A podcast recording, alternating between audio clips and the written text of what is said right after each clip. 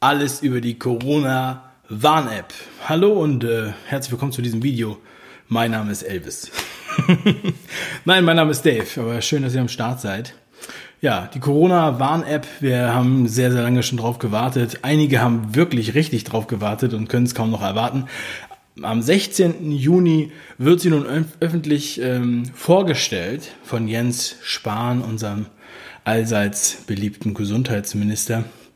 Und wir werden jetzt heute aber schon mal über alles sprechen, was ihr wissen müsst, bevor ich dann nochmal in den nächsten Tagen, nachdem die App wirklich draußen ist, mit meinem Lieblingshacker, mit Jean von Haikiki, dann nochmal Deep Dive mache. Auch äh, technisch und so weiter. Er wird ja da nochmal richtig einsteigen, wie versprochen. Und wir gehen jetzt mal rein und schauen uns mal an, was es mit dieser App eigentlich so auf sich hat und was ihr darüber wissen solltet, was sie technisch kann und was sie nicht kann. Ich sage euch, es, es lohnt sich dran zu bleiben und es ist wirklich fast schon wieder äh, wie, eine An wie eine Sendung aus der Anstalt, die Absurdität hier. ja, das ist übrigens die offizielle Website coronawarn.app. Könnt ihr mal draufschauen und euch das alles angucken. Da findet ihr viele der Infos. Ja, die App kommt nun endlich raus am 16., also morgen. Und wir schauen mal kurz zurück. Ja, also die große Diskussion ist ja die App-Pflicht. Ja, kommt die Pflicht-App gegen Corona, Bundestagsgutachten lässt aufhorchen. Das ist schon ein Artikel aus dem April, Ende April, wo es dann noch äh, heißt, bisher setzt die Bundesregierung bei der geplanten Corona-App auf Freiwilligkeit. Jetzt legen Gutachter des Wissenschaftlichen Dienstes des Bundestages auch die Möglichkeit einer Pflicht-App nahe. Angeblich denkt die Bundesregierung bereits an eine App-Pflicht für Ärzte und Pflegepersonal.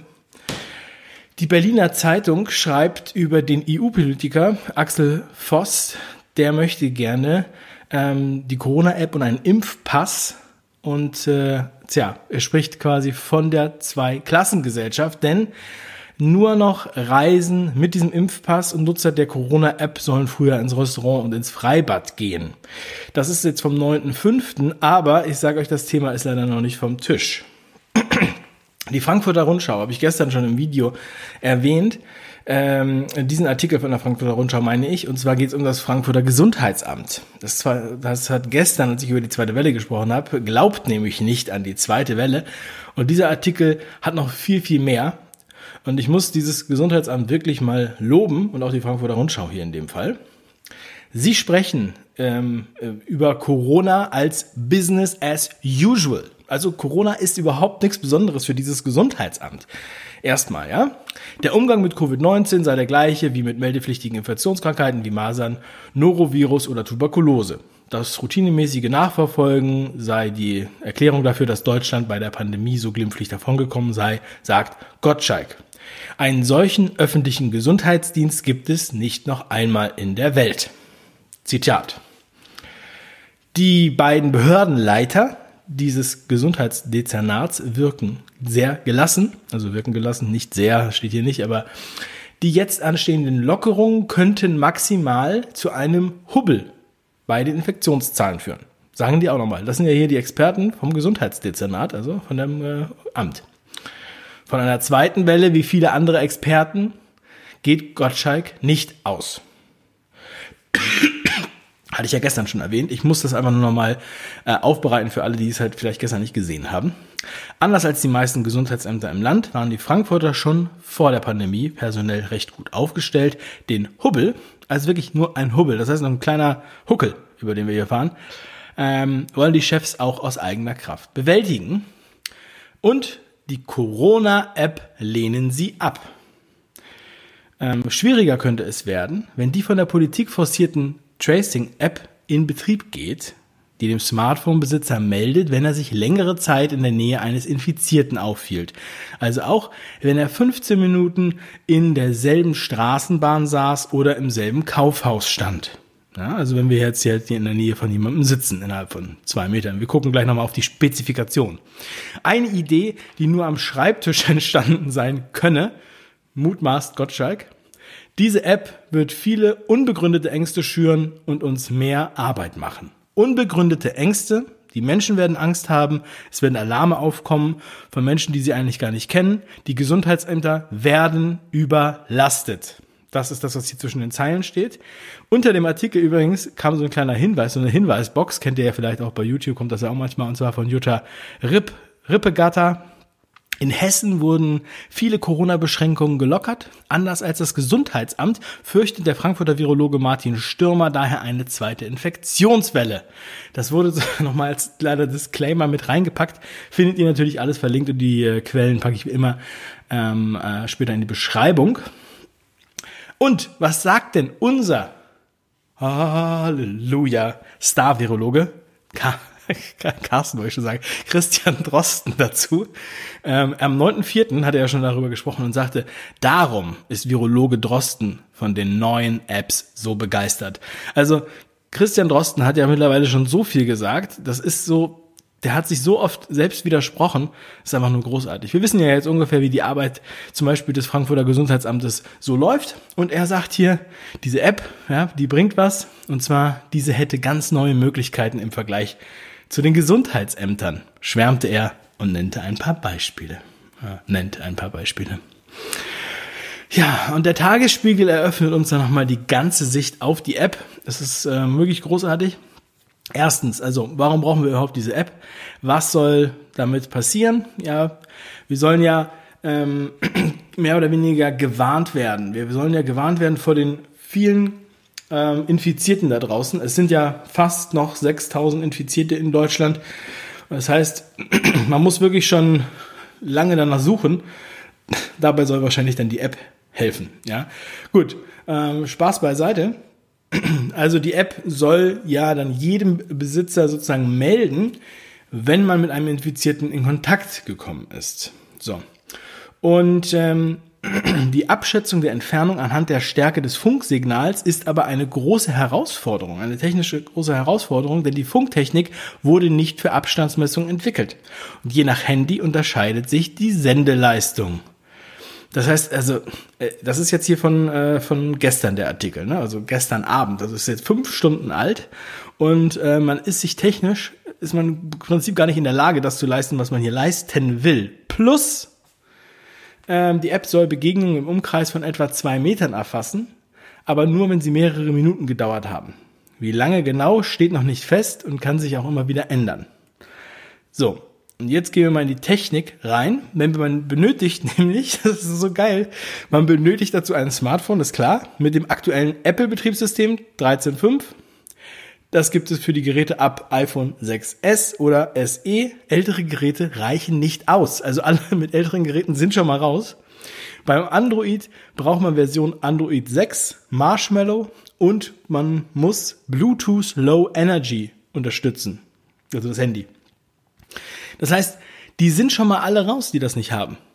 Also das wundert mich jetzt total, wie die das überhaupt denn, äh, auf die Beine kriegen wollen, denn wir kommen hier gleich nochmal zu den Zahlen, die Jens, unser Gesundheitsminister Spahn, fordert. Aber nochmal kurz in den Tagesspiegelartikel. Wenn zwei App-Nutzer auf der Straße aneinander vorbeigehen, wird das natürlich nicht gespeichert, weil die ja dann ganz kurz nur aneinander vorbeigehen. Dafür könnten zwei Personen, die sich nebeneinander befinden, aber von einer Glasscheibe getrennt sind, als Kontakt registriert werden. Also Fehlalarm sozusagen ja, bei der Glasscheibe. Auch ob Menschen in der Bahn Rücken an Rücken oder sich gegenüber sitzen, ob sie sich küssen oder eine Maske tragen, kann die App natürlich nicht unterscheiden. Das heißt, äh, und abgesehen von der Funktechnik und so weiter und äh, die Reichweite, der, also es ist einfach von vorne und hinten totaler Bullshit. Noch nicht mal das, was sie damit machen wollen, scheint diese App zu können. ist auch noch witzig, der, der, dieser Satz. Kritiker monieren, dass die Einführung nun zu spät komme, weil die Infektionszahlen inzwischen stark gesunken sind. Wir sind also, die Infektionszahlen sind ohne die App schon gesunken. Das erinnert mich an den Artikel, wo es hieß, oh Gott, die Impfstoffhersteller haben Angst, denn es gibt gar keine Kranken mehr. Ähm, Sie wissen gar nicht mehr, wie sie den Impfstoff überhaupt noch testen wollen. Aber auf die Idee zu kommen, dass wir vielleicht gar keinen Impfstoff mehr brauchen, ja? Nein, natürlich nicht. Das Geld muss raus, das Geld ist bezahlt, das muss einfach weg. Ja, ah, okay, anderes Thema. Ähm, da könnt ihr in die Kommentare schreiben, was ihr davon haltet. Ja, aber hier steht es auch nochmal drin, die Infektionszahlen sind so stark gesunken. Wir brauchen die App eigentlich gar nicht. Alter, was soll denn der Schwachsinn? Jetzt kommt ein wundervoller, also ein Zitat aus einem Videokolumne von Heribert Prantl von der Süddeutschen, den muss ich hier nochmal explizit loben. Ich möchte ja nicht immer ähm, nur äh, ähm, irgendwie äh, jeden mit Stänkern oder sowas. Ich mag es ja auch gerne, ich lobe ja auch gerne, ähm, äh, zum Beispiel das Handelsblatt oder Frankfurter Rundschau und jetzt hier aus der Süddeutschen Heribert Prantl und er fasst das ganze Ding nochmal richtig zusammen für euch. Die Bundesregierung verweist darauf, dass die Installation und der Einsatz der App ja völlig freiwillig seien. Aber das stimmt nicht. Das ist Heuchelei. Es ist ein Schwindel. Schon jetzt wird ja großer sozialer Druck aufgebaut, diese App zu installieren. Der Bundesgesundheitsminister Jens Spahn weist, weist, da fehlt ein T, ununterbrochen darauf hin, dass dies nur dann funktionieren kann, wenn mindestens 60 Prozent der Bevölkerung mitmachen. 60 Prozent der Bevölkerung müssen mitmachen. Das heißt, das schreibt er auch noch, 60 Prozent, das heißt 50 Millionen der Bürgerinnen und Bürger müssen diese Corona-App freiwillig herunterladen. Aber ihr wisst ja, man braucht ja, man braucht ja das andere Handy, ne? man braucht ja ein neues Handy. Also wir müssen dann, wir kriegen dann wahrscheinlich vom, von der Regierung alle nochmal neue iPhones geschenkt. Also iPhone 6S mindestens oder dieses ähm, Android 6 Marshmallow, damit wir es runterladen können. Dann müssen 60 Prozent, also 50 Millionen das installieren. Selbstverständlich, wenn man es geschenkt bekommt, dann macht man das natürlich auch gerne. Denn sonst, wenn nicht, dann müssen wir über eine Pflicht reden, heißt es in der CDU-CSU. Was soll das für eine Freiwilligkeit sein? sagt hier Heribert Prantl. Ja, es ist wirklich unglaublich, diese Realsatire hier jeden Tag aufs Neue werden uns hier Witze geboten. Ja, man hat das Gefühl, also die, die Heute-Show und die Anstalt, die machen eigentlich nur Witze auf Kosten der Leute, die sich darüber ja, die dann das sozusagen in Frage stellen oder kritisieren, ja, die werden ja dann Wirrköpfe und so weiter genannt, das wissen wir ja alles. Aber das, was die, was die Regierung da macht und was die normalen Zeitungen darüber schreiben, das ist die wahre Satire. Unglaublich. Also, ich habe mich halt totgelacht, als ich diese Sachen hier gelesen habe. Und muss sagen, es ist der absolute Witz. Jetzt frage ich mich, was ist eigentlich der Sinn dieser App? Schreibt es mir bitte in die Kommentare. Ich freue mich davon zu lesen. Und äh, auch wenn ich nicht alle beantworte, ich lese alle Kommentare. Wir sehen uns auf Telegram. Vielen Dank für die Aufmerksamkeit. Und das nächste Video ist bereits in Arbeit. Morgen, ähm, ja, also beziehungsweise heute. Heute habe ich noch einen sehr interessanten Interviewgast.